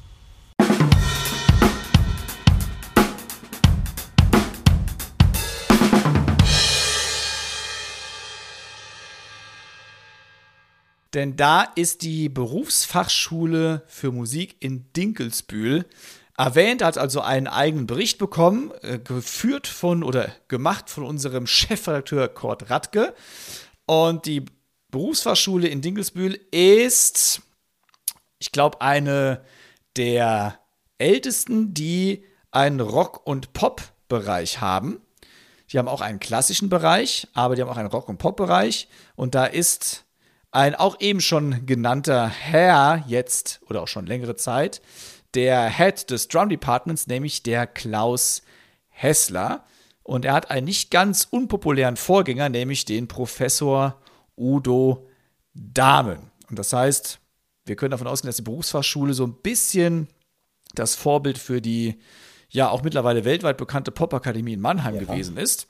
Das hier richtet sich ein wenig an den Nachwuchs an euch, denn dort kann man eine zweijährige Ausbildung machen. Und jetzt kommt ein sehr, sehr geiler Name, wie ich finde. Dort kann man diese zwei Jahre abschließen mit dem Titel Staatlich geprüfter Leiter der Popularmusik. Das ist Wahnsinn. Also wenn ich mich damit irgendwo bewerben gehe, das äh, klingt nach etwas. Also, man muss natürlich eine Eignungsprüfung machen, ganz wichtig. Und man kann pro Jahr allerdings dort nur ein bis zwei Schlagzeuge oder Schlagzeugerinnen aufnehmen. Also sehr, sehr begrenzt. Das Coole ist aber, es ist staatlich. Das heißt, man kann BAföG beantragen, kostet auch nichts. Und äh, ja, gilt als Geheimtipp, aber das finde ich nicht so. Also für mich war Dinkelsbühl immer ein Begriff Ja. schon und das schon viele, viele, viele, viele Jahre. Ähm, da kommen so illustre Herren her wie Polaroy von einer Band, die Wir sind Helden heißt. Sie hatten ja wirklich ein paar Hits in Deutschland. Und auch der Herr, auch schon heute mal erwähnt, Benny Greb hat dort seine Ausbildung genossen. Also das sind ja schon Namen und da kommen bestimmt noch ein paar mehr her, die wir jetzt hier gar nicht genannt haben. Also für mich weniger Geheimtipp als, ja, eine der ersten Anlaufstellen sogar. Also ich denke mal, die Berufsfachschule für Musik in Dinkelsbühl ist ein bisschen alt eingesessen, kann man sagen. Wie gesagt, ich habe sie damals kennengelernt durch den Udo Dahm.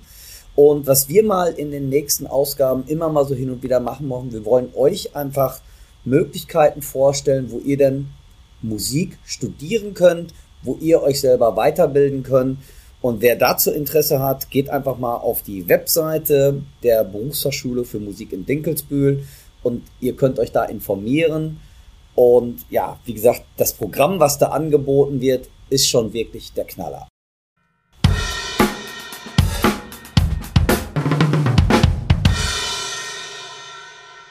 Timo, im heutigen Equipment-Test haben wir die neuen Mikrofone vom Bayer Dynamic und auch den Herrn, den wir eben genannt haben, der Jost Nickel, macht fleißig Werbung dafür. Bayer Dynamic hat ein neues, ähm, oder besser gesagt, zwei neue dynamische Mikrofone herausgebracht. Ein Bassdrum-Mikrofon, Kickdrum-Mikrofon und ein dynamisches Instrumentenmikrofon, hauptsächlich für Snare und Toms. Timo, du hast die beiden Mikrofone ja getestet. Erzähl uns doch mal, wie du die Mikrofone getestet hast. Also, es ist relativ easy bei dem Snare Drum Mikrofon, beziehungsweise wir nennen mal den Namen, das ist das TGI 51.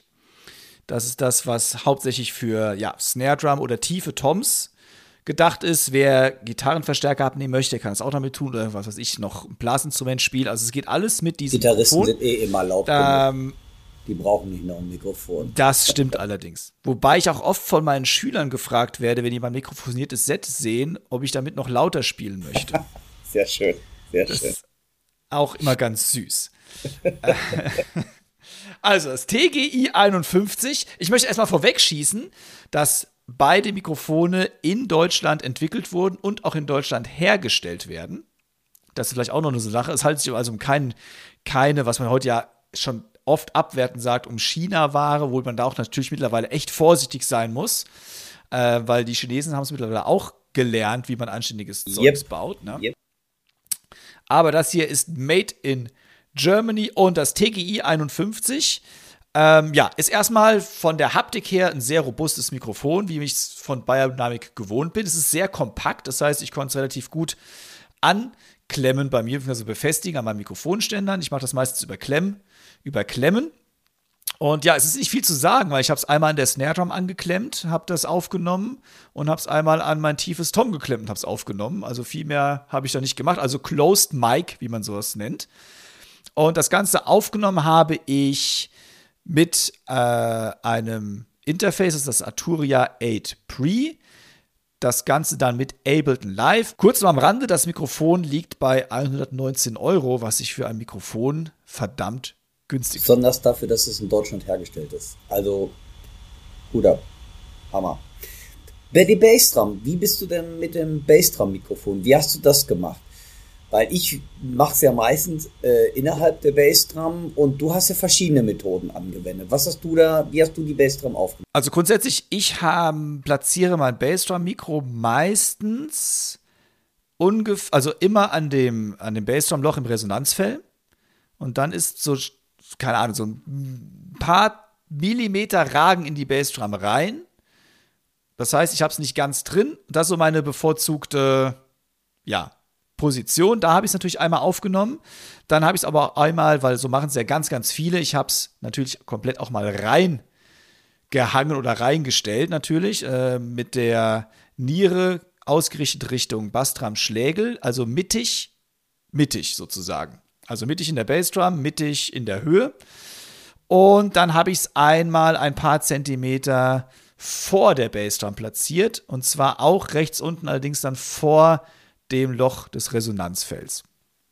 Also die drei Positionen, die hören wir uns gleich mal an. Auch hierzu vorweg noch, auch genauso robust natürlich wie schon das TGI 51 und auch für ein Bassdrum-Mikro ziemlich kompakt gehalten, was ich sehr cool finde, weil manchmal hat man das Problem, dass man auch die Bassdrum-Mikros nicht in die Löcher des Resonanzfelds reinbekommt. Das ist mir also schon passiert. Äh, vielleicht auch einfach mein Loch dann zu klein gewesen, könnte natürlich auch sein. Aber gut, in dem Falle passt es hier auf jeden Fall ganz gut durch. Und ja, hören wir uns doch mal die drei Positionen einfach an. Wir hören nun das Bayer Dynamic TG D70 Bassdrum Mikrofon mittig platziert in der Bassdrum. Es handelt sich hierbei um eine 20 Zoll Pearl Export Bassdrum mit einem Kissen als Dämpfung.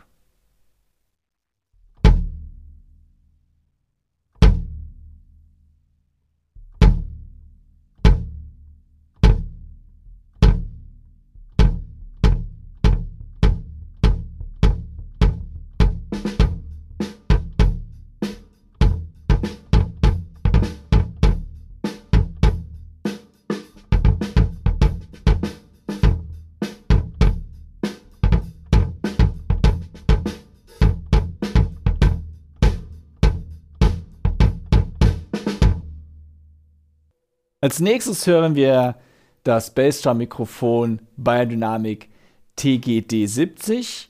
Vorne am Resonanzfeld, dort wo das Loch sich befindet, rechts unten bei mir. Und zwar leicht reinragend in die Bassdrum.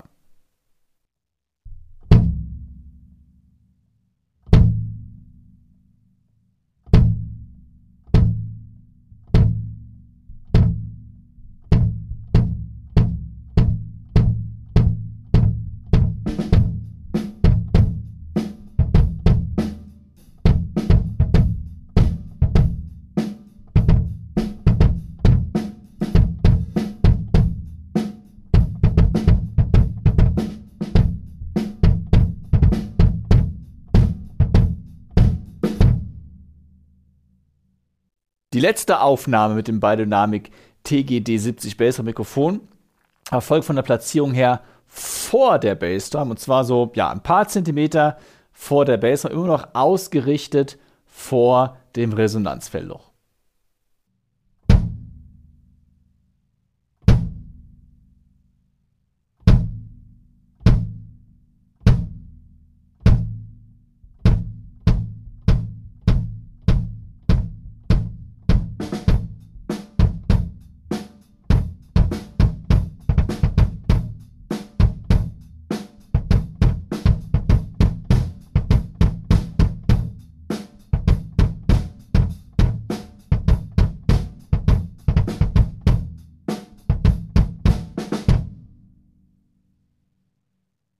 Um den Sound noch besser miteinander vergleichen zu können, habe ich nun diese drei Positionen hintereinander gemischt. Das heißt, ihr hört vier Takte Groove mit der Bassdrum-Mikrofonplatzierung in der Bassdrum, dann vier Takte Groove, das Mikrofon ist platziert am Loch des Resonanzfelds und dann vier Takte Groove, das Mikrofon ist platziert vor der Bassdrum, rechts unten allerdings Richtung Loch des Resonanzfelds zeigend.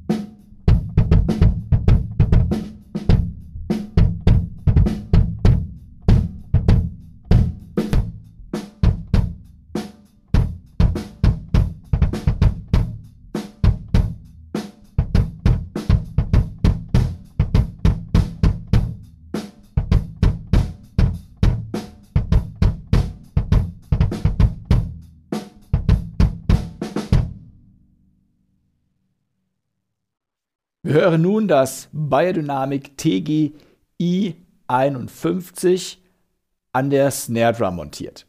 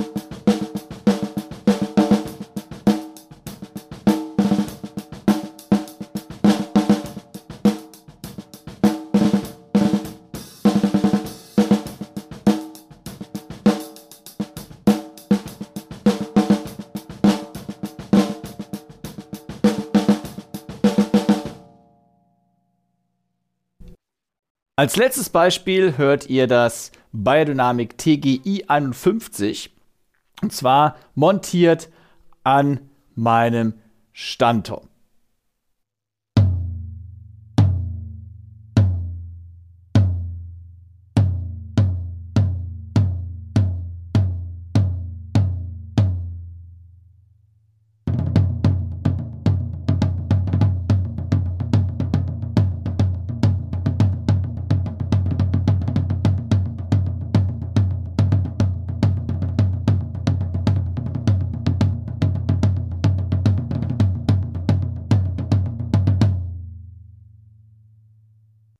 Nun, um, um einen besseren Eindruck zu bekommen, wie das im Zusammenklang harmoniert, spiele ich ein Pattern. Ich benutze dazu dann bei der Bassdrum das TGD70 von Biodynamic. Und zwar ist es jetzt am Resonanzverloch leicht nach innen hin platziert. Ich benutze das TGI 51 an meinem Tom 3 und dann habe ich das M201TG an meiner Snare Drum.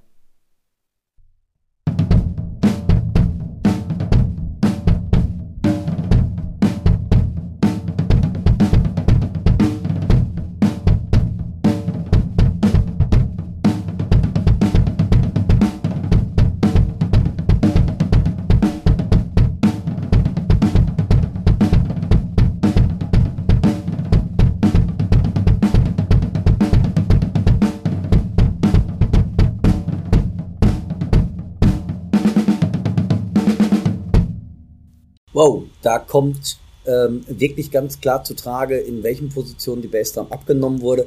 Was ich wirklich interessant finde, dass du hast kein EQ reingedreht und ähm, du hast eine fette Bassdrum, selbst ohne EQ, also das finde ich schon der Knaller. Und was ich cool finde, alleine, ich habe sie jetzt nicht getestet, ähm, sie sehen wirklich robust aus. Das heißt, gerade wenn du so beim Touralltag, wenn dir ein Mikro mal hinfällt oder auch beim Tom, passiert mir leider manchmal auch, gerade so bei Access, wenn man doch mal im Eifer des Gefechts rumwirbelt, die sehen auch so aus, dass sie auch mal einen Schlag abhalten können, ohne dass sie gleich auseinanderfallen. Also gerade das Snare Tom Mikro sieht sehr, sehr robust aus und das Bassdrum Mikro, auch wenn es denn mal hinfällt, dass es ähm, trotzdem weiter in Gebrauch nicht gleich in tausend Stücke zerspringt. Ich glaube, der äh, ähm, täuscht nicht der Eindruck, ne? Das habe ich natürlich auch getestet. Ich habe es also hundertmal aus dem achten Stock geworfen. Ehrlich? Und es ist nichts passiert natürlich. Nein. Liebes Biodynamic-Team, eure Mikros sind noch unbeschadet. Sie waren nur bei mir in meinem kleinen Home-Studio. Ich habe also nur einmal angeklemmt und das war's dann. Also es ist nichts passiert, mir ist es nicht runtergefallen und wenn, dann wäre es auf weichen Teppichboden gefallen. Aber Dirk hat schon recht, dass es, wie gesagt, es fühlt sich echt auch robust Ja. an. Und das finde ich auch immer wichtig. Das heißt, ich habe jetzt, ich hätte keine Angst, es aus meinem Studio rauszuholen und mit auf einen Gig zu nehmen. Wo dann der Sänger, was ja auch ganz gerne passiert, Sängerinnen oder Sänger stoßen ganz gerne mal gegen Bassdrum-Mikrofonstative, weil die haben ja immer zu wenig Platz. So, und dann, ja gut. Aber mir ist da noch kurz noch nichts passiert, also alles soweit cool. Und äh, wichtig auch für die, die viel live damit spielen, es wird also versichert, das konnte ich jetzt nicht testen, aber ich glaube, dass das natürlich auch stimmt, dass die zwei Mikrofone rückkopplungsfest sind. Haben wir eigentlich genannt, wie das Biodynamic Bassdrum Mikro heißt. Ich glaube nicht nämlich. Das ist das TGD70. Und das ist eine Weiterentwicklung der M88 Kapsel, die sogar Phil Collins und einige andere in ihrem Studio verwendet haben. Also ist auch ein echt fettes Teil.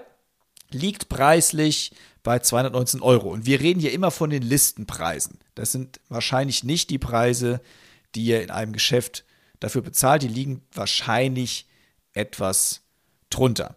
Und auch nochmal wichtig zu sagen, das TGD 70, also Spacer Mikro, habe ich natürlich unter den gleichen Bedingungen aufgenommen. Das Arturia Interface, Ableton Live und wie der Dirk schon sagte, nicht EQ'd oder Kompressor draufgehauen oder sonst irgendwas.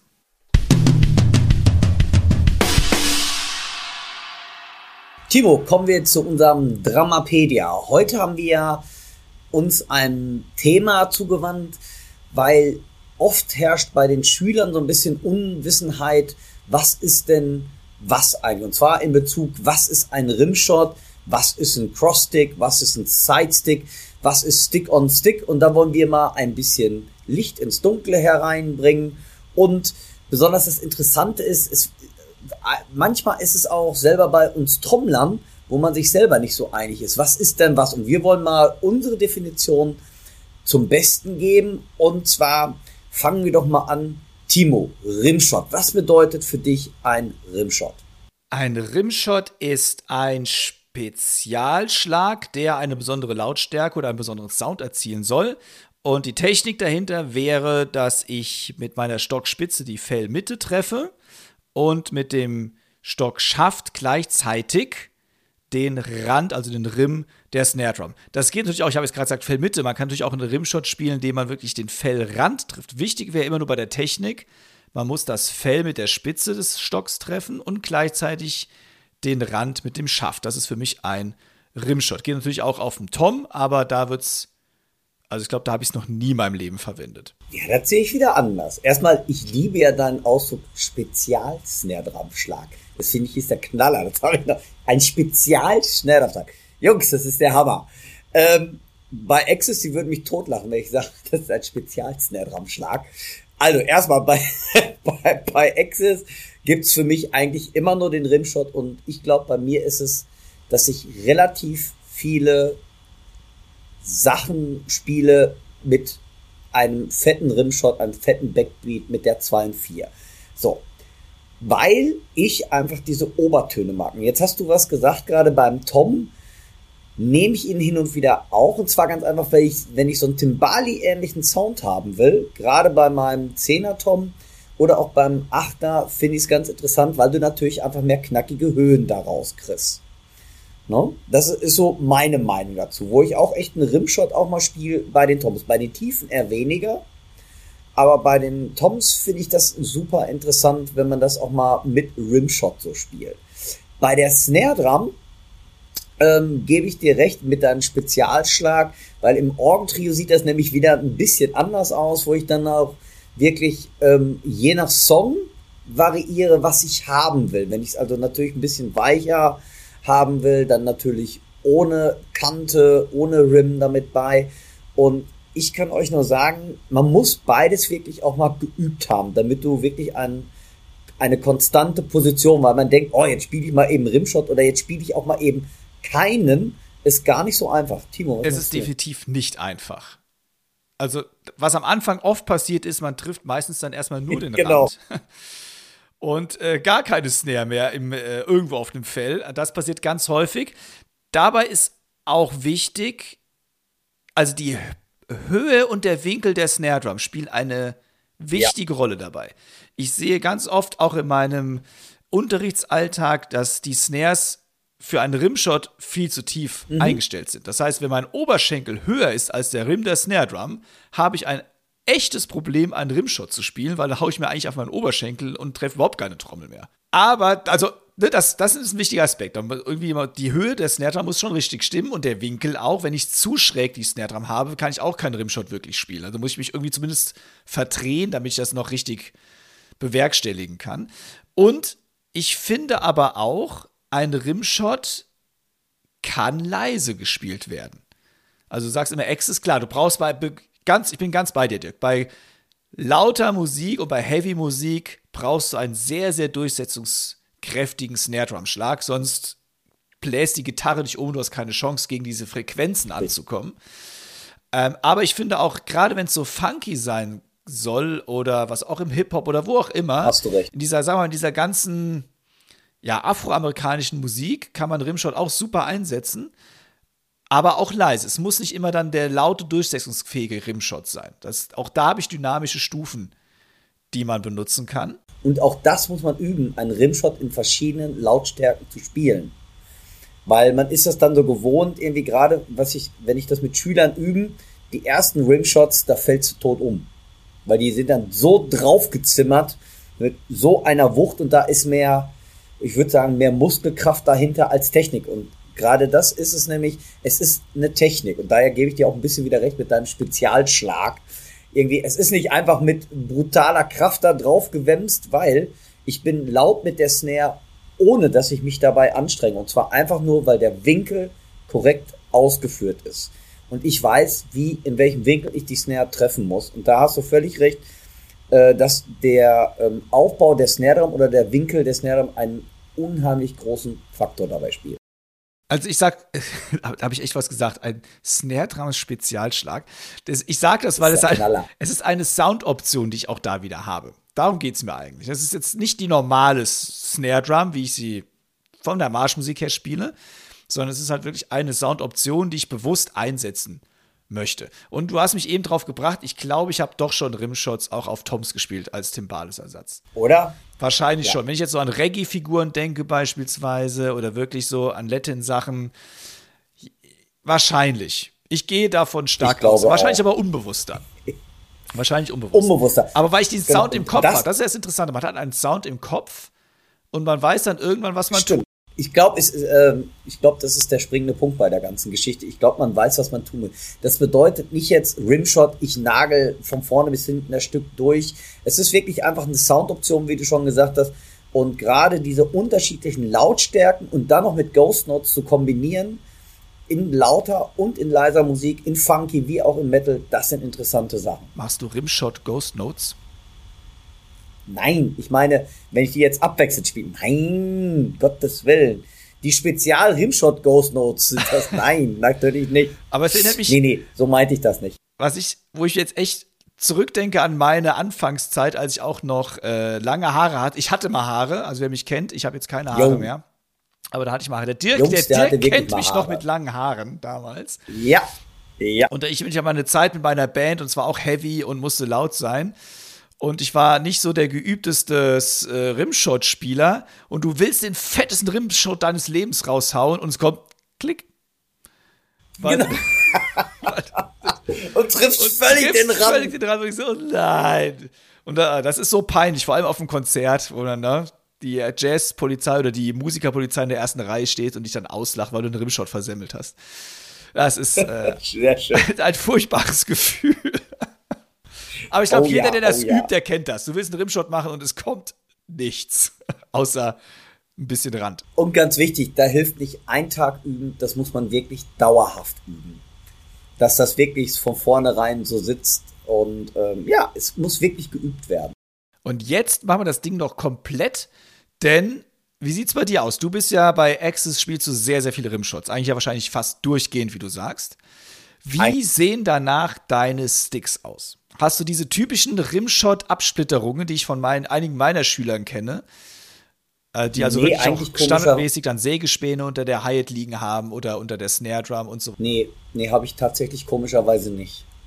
Also, ähm, klar, die gibt es zwar, aber jetzt nicht so wie, wie jetzt, weil, weil du das gerade auch sagtest, aber nicht so wie bei meinen Schülern. Das, ich, bei mir ist das eher so, ich klopp meine Stöcker weich. Kennst du das?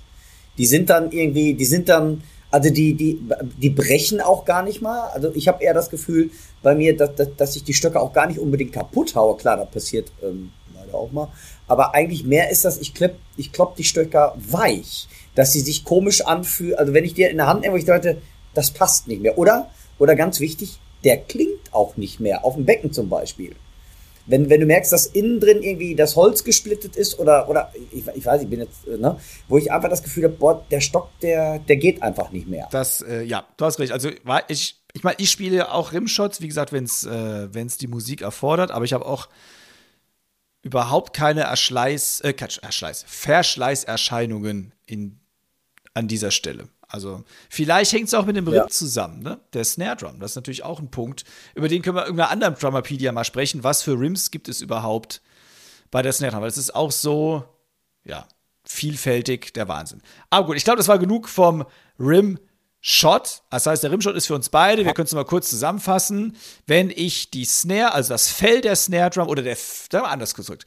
Die Definition ist, ein Rimshot ist, ich treffe das Fell einer Trommel und den Rand zur gleichen Zeit. So hätte man unsere acht Minuten, die wir hier wahrscheinlich diskutiert haben, zusammenfassen können. Sehr schön. Aber ähm, schön. So, kommen wir mal zu einer ganz anderen Sache. Ähm, was ich auch ganz interessant finde, und da ist, was ist was? Rimklick oder Crosstick? Für mich, Timo, ist das beides das gleiche. Und ich hoffe für dich auch. Oder wie siehst du das gerade? Also, ja, für mich auch. Okay, ich bin beruhigt. Willst du jetzt eine zwei Sekunden Zusammenfassung machen oder reden wir jetzt auch darüber länger? Ah, ich kann ganz ehrlich, ähm, ich glaube, ähm, ja, da kann man auch lange drüber reden, wenn man denn möchte. Weil ich glaube wirklich, genauso wie beim Rimshot, beim ersten Mal den Crosstick richtig schön zu spielen, ist nämlich gar nicht so einfach. Die meisten Schüler, wenn man jetzt zum Beispiel Bossa Nova spielen muss, ähm, eine Ballade, wo man halt einen Rimclick haben will, da den richtigen Rimclick oder Cross-Stick-Sound zu finden, ist nämlich gar nicht so einfach. Also bei mir ist das, jetzt bin ich mal gespannt, wie du das siehst. Und zwar. Vielleicht sollten wir ja, erstmal sagen, wie man den überhaupt, was jetzt das überhaupt ist. Ich habe es, glaube ich, gar nicht gesagt. Ja, oder? das wollte ich nämlich gerade sagen, ob du das nämlich anders also, machst. Weil ich kenne nämlich, da, da scheiden sich ja auch die Geister. Für mich muss beim Crossstick oder Rimclick der Stock umgedreht werden. So.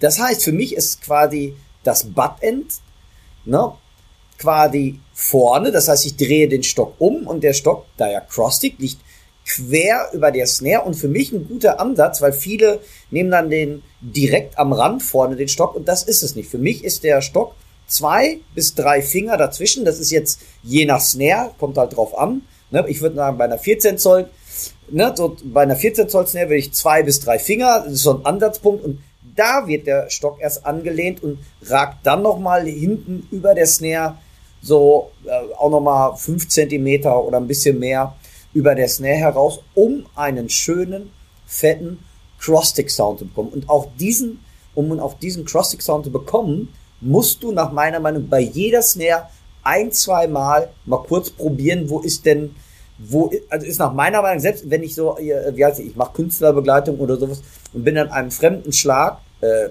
bin an einem fremden Schlagzeug, dann muss ich wirklich mal kurz ausprobieren, wo ist denn mein Sound, damit ich, wenn ich den dann im Stück äh, anwenden soll, wo finde ich den also ganz schnell? Und daher, wie gesagt, glaube ich, muss man auch einen Cross-Stick, einen Rim-Click einfach mal kurz gespielt haben und üben. Bei jeder, weil bei jeder Snare ist ein bisschen anders, oder?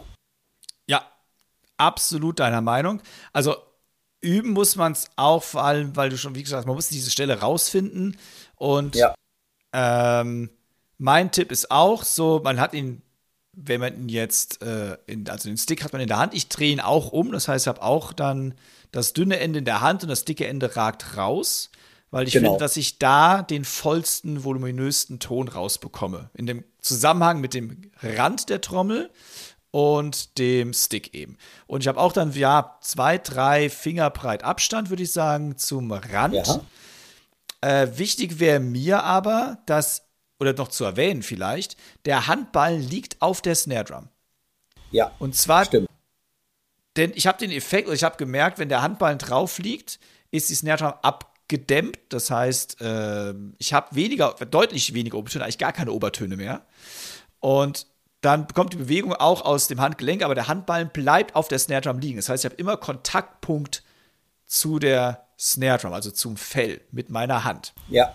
Wenn ich die Hand hochhebe komplett, das ist auch natürlich ein, das ist jetzt wieder ein Snare Drum Spezialschlag sozusagen, dann klingt das ganz anders. Das heißt, wenn ich die Snare Drum nicht mit meiner Hand abdämpfe, habe ich einen ganz anderen Sound. Und ich drehe manchmal auch, äh, ich, manchmal spiele ich den Rimblick auch in der normalen Haltung, sag ich mal. Das heißt, das äh, dicke Ende in der Hand. Aber dann, wenn es aus der Situation raus nicht mehr anders zu bewerkstelligen ist. Das heißt, wenn ich einfach schnell wechseln Ja. muss zwischen Snare und Rim oder ich wusste nicht vorher oder ich habe mich spontan entschieden, ach, ich will jetzt doch mal einen Rimklick machen, beispielsweise. Und ach so, wir müssen vielleicht noch sagen, Rimklick und Crosstick ist für uns ja, haben wir glaube ich gesagt, dass es das gleiche ist, ne? Ist, ist das Gleiche, genau. Ja. Aber ganz wichtig, es gibt auch genug Leute, die sagen, man muss den Stock nicht unbedingt umdrehen. Ich finde ja, aber es gibt auch manchmal Stellen in der Musik, wo ich sage, okay, da ist das so kurz nur, oder ich will für ein, zwei, wo ich dann denke, okay, das muss man so ein bisschen abwägen und das kommt wirklich drauf an, was für einen Sound ich haben will. Aber es geht auch, man muss ihn nicht umdrehen. Aber für mich ist es in 99% der Fälle ist es so. Dann dazu noch zu sagen, also wie ich sage, ich drehe ja meistens um. Und der Unterschied, ob ich jetzt die Snare Drum mit einem umgedrehten Stick spiele oder den Rimklick, der ist hörbar, finde ich. Also ich finde, die Snare klingt normal geschlagen, auch mit dem dicken Ende nicht gravierend anders oder eigentlich nicht hörbar anders als mit dem Tipp von dem Stick. Anders natürlich bei Becken. Bei Becken ist das eine ganz andere Baustelle. Bei Trommeln, finde ich, ist der Unterschied, ja, zu vernachlässigen. So, also das wären die zwei wichtigsten. Kann man so stehen Ne? Das kann man so stehen. Also, fassen wir da mal zusammen. Nein, das war's jetzt. Das war eigentlich cool. So, aber Das war jetzt. äh, das sind die zwei wichtigsten Snare Drum Spezialschläge. Ähm, kommen wir doch zu zwei anderen. Und zwar gibt es sowas noch wie Stick on Stick. Das sieht man manchmal äh, noch gesch- ausgeschrieben dann in Partituren oder in Übungen. Dirk, was ist für dich ein Stick on Stick? Stick on Stick kenne ich eigentlich entweder aus dem Rudiment-Bereich oder eigentlich aus dem ganzen Jazz-Drumming-Bereich. Weil was man da, jetzt könnte man wieder sagen, das ist einer wieder von Timus Spezial-Snare-Drum-Schlägen, weil Stick on Stick bedeutet für mich, ähm, ich habe ihn kennengelernt, weil ich habe ja auch lange Zeit ähm, Traditional Grip gespielt. Wenn ich den Stock quasi leicht ins Fell hereinpresse, und dann liegt der Stock so ein bisschen schräg und ich haue mit dem anderen Stock auf der Mitte meines in das Fell rein, in das Fell hereingepressten Stockes haue ich so drauf, dass ich quasi so einen, ja, nicht richtigen Klacksound habe, aber das ist so einen obertonreichen Holz-Snare-Effekt-Sound habe. Auch ist ganz schwierig zu beschreiben, finde ich irgendwie. Ne? Daher, und ich habe ihn früher halt hauptsächlich ganz viel benutzt, aber auch jetzt, wenn wir mit dem Organ-Jazz-Trio spielen, einfach wenn du bei Schlagzeug-Solos, gerade in Swing- oder Bebop-Solos, einfach um wirklich einen Effekt zu haben. Kein Rimshot, kein Crossstick, sondern quasi so ein Mittelding daraus halt. Ne? Oder um zum Beispiel auch die Tonhöhe der Snare zu verändern, indem man auf den Stock, in, quasi auf den, ähm, mit dem Stock in das Snare-Drum-Fell hereinpresst und dann da drauf schlägt, sodass man quasi auch wie so ein Pitch-Bending-Effekt die Snare-Drum, ähm, dass man der Snare-Drum neue Töne erzeugen kann. Geht auch super beim Tom natürlich dann. Absolut. Ja. Und ich habe noch nie in meinem Leben gut Traditional Grip gespielt. Also ich bin ein absolut gelernter Match Grip Spieler. Aber es geht Match Grip genauso. Also ich mache auch Stick-on-Stick-Sachen.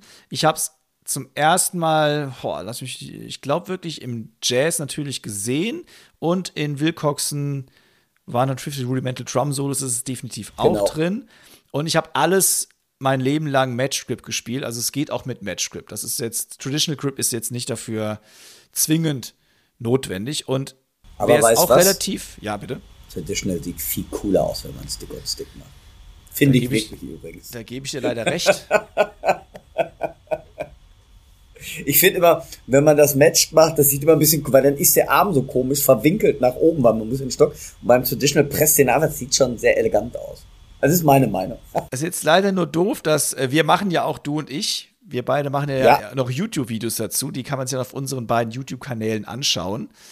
Genau, da lachen sich die Leute wahrscheinlich schlapp drüber dann. Genau, jetzt muss ich natürlich noch mal schauen, dass ich doch auch Traditional rüberbringe. Na, danke.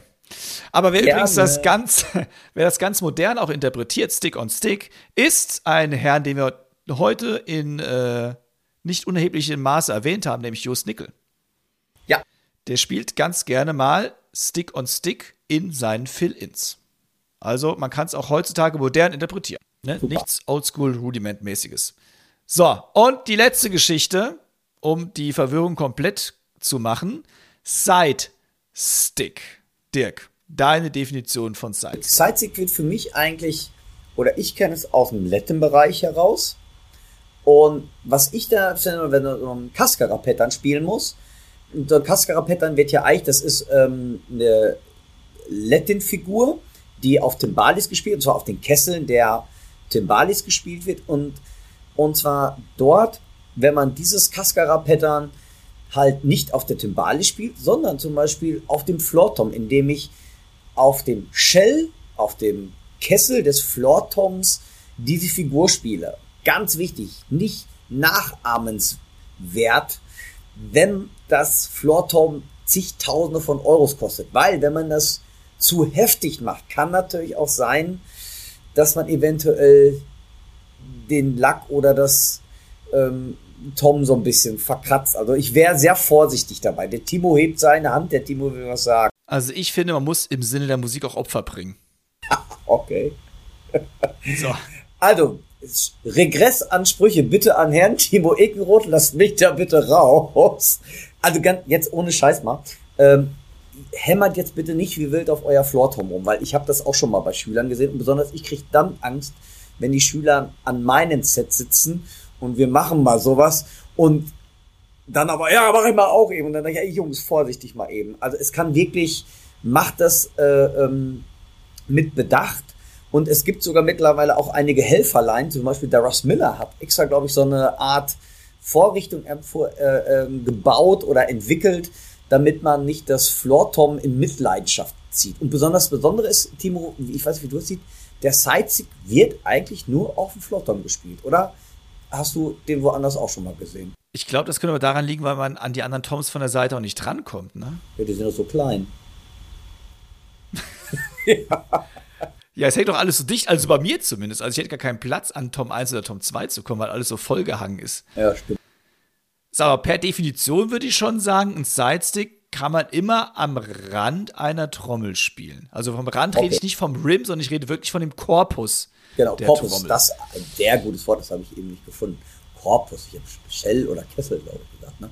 Nee, stimmt. Korpus ist super. Ja, ist, glaube ich, verdeutlicht sehr. Also deswegen sage ich, ja, Standtom ist am, in der Regel am, ja, würde ich sagen, Am die gängigsten. beste Stelle, um das zu machen. Am gängigsten. Ich habe es noch nirgendwo anders gesehen. Ähm, ich weiß jetzt auch gar nicht, ob das bei den Timbales sich auch Sidestick nennt. Wahrscheinlich dann schon. Hast du da eine Ahnung? Also, liebe Latin-Latino-Hörerinnen und Hörer. Ich meine, Cascara bedeutet, halt, Cascara bedeutet ja eigentlich Kessel. Ja, ja, das Cascara-Pattern ist typisch, dass es am Kesselrand gespielt wird. Ja, aber Cascara an dich, Aber nennt, das, das Wort Cascara bedeutet Kessel. Oder? nennt man das also nicht Sidestick, nennt man das, nennt das Cascara? Ja, daher kommt ja der Begriff überhaupt. Also Jetzt mein, haben wir uns natürlich auch verrannt. boah, jetzt könnte, boah, ich sage jetzt, ey, sämtliche Latinos dieser Welt werden uns erschießen. Oh Gott. Oh, oh, oh, das muss ich jetzt selber nochmal recherchieren. Äh, wie gesagt, da, da sind wir vorher auch so gar nicht drauf gekommen. Aber ich meine, es heißt tatsächlich deshalb Cascara-Pattern, weil es auf dem Rand der Timbalis gespielt wird und weil dieses Pattern so eingängig war, dass man sagt, dass man das halt Cascara nennt. Dirk, das kann man doch bestimmt in deinem Buch 1000 Faces of Drum Styles nachlesen. Ja, aber jetzt kriege ich ja dann völlig die Mütze, wenn ich jetzt total Mist hier erzählt habe. Dann schneide ich das raus. So. Das bleibt drin. So. Also, Sidestick, ich, hasse, ich fasse mal kurz zusammen, was Ja. wir jetzt wieder in einer 10 Minuten äh, Litanei hier gemacht haben. Sidestick ist nichts anderes, als dass der Korpus, der Shell oder der Kessel, wie man das nennen möchte, mit dem Stick an der Seite angeschlagen wird. Das ist ein Sidestick. Snare Drum ohne Rimshot.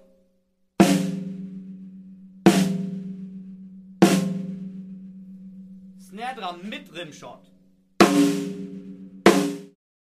Crossstick. Stick on Stick.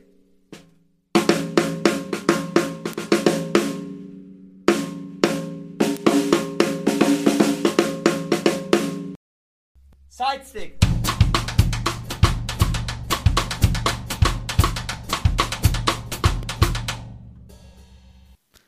Und damit hätten wir die vier wichtigsten Snare Drum Spezialschläge hoffentlich gut erklärt. Wenn ihr Anmerkungen habt und ihr habt irgendwie eine andere Definition als wir und sagt, was die Jungs da reden, das ist ja völliger Blödsinn oder ich habe es immer noch nicht geschnallt, die müssen noch mal 20 Minuten darüber labern, dann schreibt uns doch bitte eine E-Mail an podcast at trumpsundpercussion.de. Dann werden wir gerne darüber noch ein weiteres Mal philosophieren, weil wir könnten, glaube ich, stundenlang über den Quatsch reden, oder? Das ist der Wahnsinn. Hätte ich jetzt auch nicht gedacht, dass wir so lange darüber reden.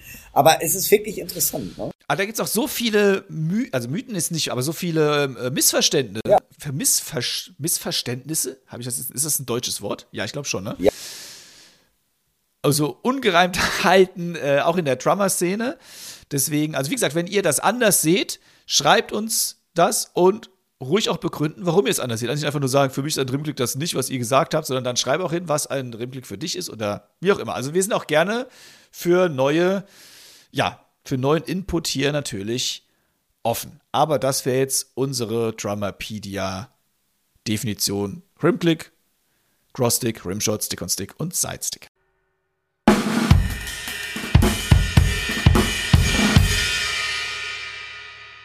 Nachdem wir uns jetzt so ausgelassen haben über Snare-Drum-Spezialschläge, Wahnsinn. ist etwas aus, etwas zeitlich Etwas ausgeartet. aber auch etwas ausgeartet und ausgeufert, in der Tat. Aber es hat großen Spaß gemacht. Ja. Also ich hatte echt jetzt äh, voll Bock da drauf. Ja. Ich hoffe, ihr auch. Ähm, ja, kommen wir zu unserer Chefkoch-Empfehlung der Woche. Und ich fange einfach mal an. Ich bin jetzt mal so frech und drängel mich vor. Ich habe diesmal eine App für euch. Die habe ich in einem meiner letzten YouTube-Livestreams nämlich verwendet und wurde auch danach gefragt. Deswegen kam ich darauf, die jetzt einfach mal hier zu empfehlen. Die App ist leider nur für iOS-Geräte, also nur für Apple-Produkte erhältlich und nennt sich Synct. S-Y-N-K-D. Synct. Das ist im Prinzip eine erweiterte Metronom-App, würde ich sagen. Da kann man eigene Rhythmen ziemlich easy mitschreiben. Also man muss ja nicht irgendwie dann äh, das eingeben, sondern es gibt da vorgefertigte Sachen, da kann man Pausenstellen einfügen und so weiter und so fort. Man kann also mehrtaktige, komplexe Rhythmen damit machen. Es gibt ungerade Taktarten, ungerade Notenwerte, also Quintolen, Septolen sind dabei. Alles, was man so im Schlagzeugerleben braucht. Es gibt ein paar neue Features auch. Man kann jetzt auch Takte lautlos stellen, was ich ein sehr, sehr cooles Feature finde und auch ein sehr wichtiges beim Üben. Ähm, es gibt In-App-Käufe, da kann man sich auch dann vor ja, gefertigte Patterns schon ja, kaufen halt. Es gibt natürlich auch schon, wenn man die App sich so holt, die ist nicht äh, kostenfrei. Ich habe jetzt gar nicht nachguckt, wie viel sie kostet. Ich glaube, mich hat sie damals 3,49 Euro gekostet. Wird jetzt immer noch um den Dreh rum liegen. Es gibt natürlich auch schon vorinstallierte Patterns. Und was auch jetzt ganz cool ist für euch Lehrerinnen und Lehrer da draußen, man kann jetzt auch äh, Patterns mit Schülerinnen und Schülern teilen. Das finde ich ist eine sehr coole Sache. Das heißt, wenn ihr ein Pattern für einen Schüler oder eine Schülerin gemacht habt, könnt ihr das jetzt einfach weiterreichen.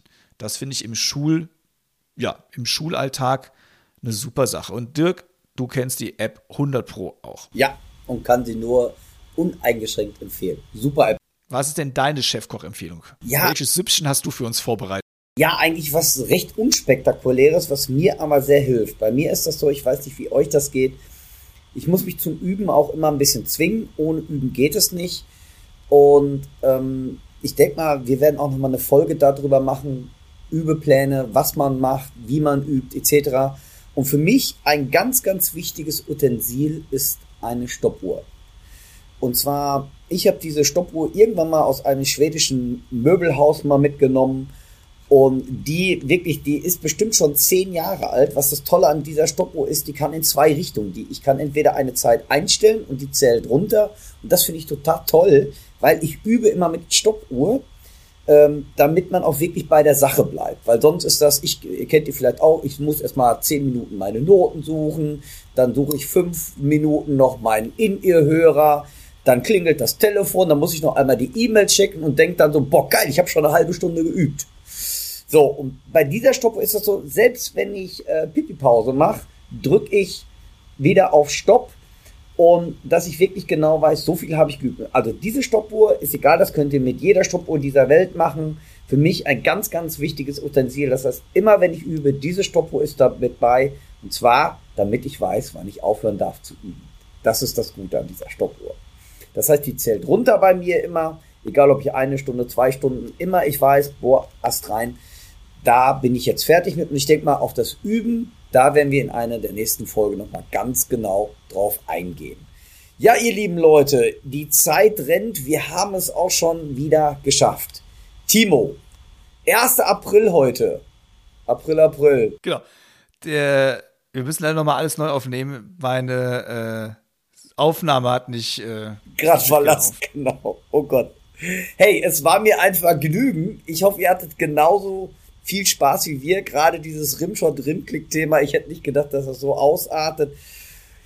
Timo, vielen Dank. Ich danke euch. Wenn ihr Fragen habt an uns, an die Redaktion, an was auch immer. Timo, nochmal unsere Adresse, unsere Adre unsere E-Mail-Adresse und unsere Webadresse. Wo könnt ihr uns erreichen? Also die zwei großen Fs, Fragen und Feedback, gehen an podcast at trumps und percussion.de. Ja, Dirk, es war mir auch eine große Freude. Es hat echt heute voll Bock gemacht wieder. Tierisch jedes Mal, Spaß. es war natürlich jedes Mal voll Bock. Also heute was.